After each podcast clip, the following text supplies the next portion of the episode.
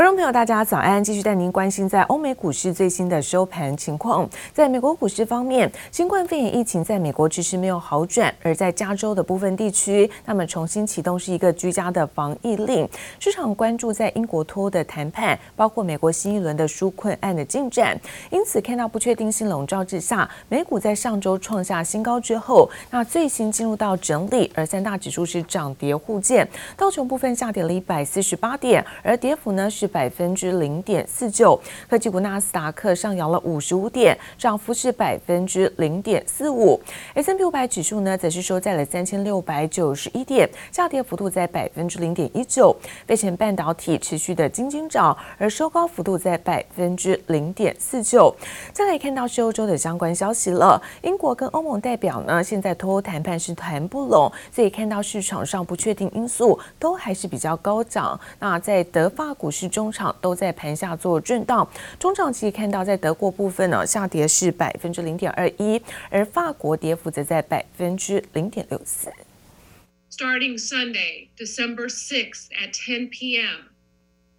The following services will be required to suspend operations until further notice, including hair and nail salons, barbershops, outdoor dining，连户外用餐都得暂时喊卡。加州新冠肺炎疫情拉警报，南加州和圣约金谷地地区重启严格的防疫措施。旧金山湾区也自行选择超前部署，重启居家隔离令。美国新冠住院人数连续五天维持在十万人以上。白宫防疫小组对于这波疫情高峰忧心忡忡。This is not just the worst public health event. This is the worst event that this country will face, not just from a public health side. The vaccine's critical, but it's not going to save us from this current surge. Congress and President Trump have to get this deal done for the American people. But any package passed in the lame duck session is not going to be enough overall. It's critical, but it's just a start. Congress is going to need to act again in January. 美国总统当选人拜登呼吁政府和国会尽快通过新一轮纾困方案，帮助美国民众渡过难关。上周公布的美国十一月非农就业报告新增就业人数不如预期，加上新冠疫情在美国持续恶化，传出连美国总统川普和共和党参院领袖麦康诺态度都出现软化，有意接受九千零八十亿美元版本的纾困案，振奋市场。Look here, Airbnb and DoorDash both heading towards massive IPOs later this week in two of the largest offers. Things Will get in 2020. Now it's looking like demand for these share offerings is high, especially with Airbnb. 旅宿平台 Airbnb 周四将在纳斯达克挂牌上市。Airbnb 最新调高了 IPO 定价后，估算下来市值上看四百二十亿美元。这支新创独角兽即将正式接受金融市场考验。记者王新文、杨启华综合报道。而美国向来是全球在军火市场的霸主。最新有一份调查报告当中，美国军火业在二零一九年在全球的销售称霸，占了将近有百分之六十一。而中国是占百分之十六，排名第二。而且有三间的中国企业已经名列在全球的十大军火商当中。而除了现在大抢在军火市场，两国的这个军备竞赛也暗潮汹涌。美国总统川普和第一夫人呢梅兰妮亚在周六，他们出席了乔治亚州的造势活动，那川普还公开的表示说，美国是拥有史上最先进的军队，除了新式的战机、轰炸机之外，还曝光了美国拥有超高音速，包括水音速飞弹。New missiles and rockets, hypersonic missiles. We have hypersonic and hydrosonic. 大选后第一次办造势活动，美国总统川普兴致高昂，居然自曝美国研发的新型飞弹。You know what hydrosonic is? Water. We have them all. We have missiles that go seven times faster than any missile in the world. 川普大肆夸耀美国的国防实力，美国确实有骄傲的本钱。最新调查显示，二零一九年全球军火市场依旧是美国的天下。美国军火业去年在全球二十五大制造商的销售中就占了百分之六十一，中国只占百分之十六。但有中航工业、中国电科、中国兵工三间中企已经挤进全球前十大军火商，在军火市场来势汹汹。They are our greatest adversary. It's the greatest threat that this country has faced since World War II. 美国国家情报首长坦言，中国是美国当前最大的威胁。美国二零二一会计年度的情报预算中，用在解决中国问题的支出提高了百分之二十。而美国二零二一年国防授权法案本周二将在国会表决。法案中制定了一项计划，用来强化美国在印太地区的态势和同盟关系，还包括多项用来制止中国恶意行为的条款，避免中国获取敏感的国防方面知识产权、技术和数据。希望通过我们共同的努力，使中美关系。这对最重要的双边关系能够尽快的回到正轨，这跟我们的想法是完全一致的。中国外交部长王毅透过视讯和美中贸易全国委员会代表开会，重申希望美中关系健康稳定发展，还提到要争取在下一个阶段双方重启对话，重回正轨。似乎期待拜登政府上台后，美中关系可能有转机。记者王新伟、杨启华综合报道。而近期台股强势，这个指数呢不止站上万四关卡，昨天早盘在金圆双雄的领军之下再创下新高。那台积电早盘一度冲高到五百一十五元的新天价，交投热络。而看到融资余额不仅达到是一千七百二十九亿元，这个数字创下二零一八年在八月二十四号以来的新高。融券余额的部分同样也创新高，来到是一百一十二点一二万张。而加权指数呢，中场是大涨一百二十四点，收在一万。四千两百五十六点，量能则是暴增到三千三百一十七亿元。心情非常好啊，因为大家有钱，大家赚嘛哈，还有更多的股民进来了。受惠于国际热钱持续涌入，让台股周一开盘再创新高，一度站上一万四千三百零六点。不过，台股位于高水位，也让关股券商外资法人动向备受关注。台股再创历史新高，让股民笑开怀。交投热络，不止第一个小时出现一千六百四十四亿的大量，更传出部分券商交易系统因此卡卡。即使近期位于高档区，让官股券商逢高调节，但进入十二月，在做账行情加持下，近一周逆势加码。像是面板股群创、元大台湾五十反一，航运股阳明、长荣航、华航等都是加码标的。大家对于说后疫情时代的一个经济的回升啊，哈，包含像航空啊、货运啊、哈、客运的部分，呃，都有所期待啊。这个也是关谷在做一些呃部分的这个调整。如果说一旦爆量啊，跌破五日线的话，呃，收黑，收比较中长黑的话，这个个股的话，我们就建议做一个呃调节了。个股轮动快，关股券商动作也不断。专家分析，半导体、IC 设计、传产族群等都有望掌握上涨行情。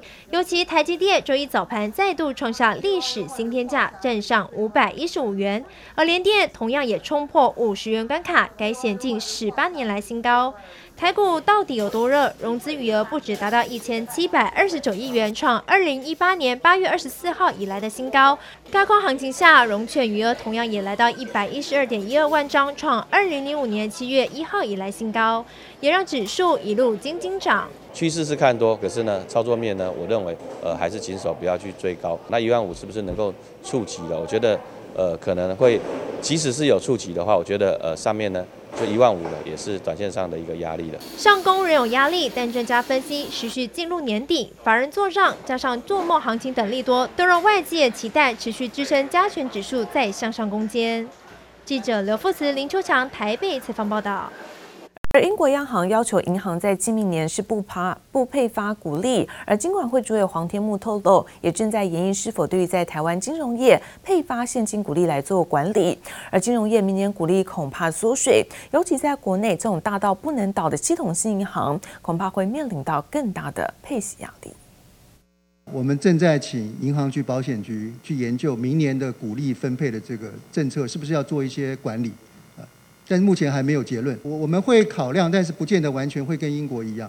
英国央行要求银行暂停派发现金股利，监管会主委黄天木透露，正在研议是否对国内金融业派发现金股利做管理，引发市场热烈讨论。金融股明年股利恐怕缩水。台湾的银行啊，在这一波疫情过后，所有银行的它整个预放比的数字啊，哦，我们坦白讲哦，它。几乎每家都转的都转差了，变成说你的资金大部分要尽量的留在自己的身上。好、那如果上面有一些很明确的指导原则下来的话呢，那我认为在明年现金股利的发放上面可能会比今年再来得更加保守一点。目前银行整体余放比百分之零点二四，仍算是稳健，但面对国际金融情势不稳定，银行授信余放可能攀高。